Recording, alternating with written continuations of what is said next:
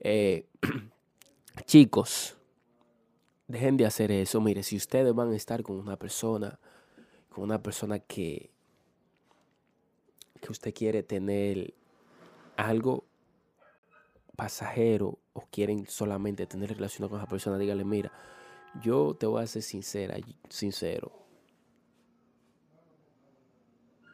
Eh, yo no quiero algo serio contigo. Yo solamente quiero tener una relación, tener relaciones contigo sin compromiso.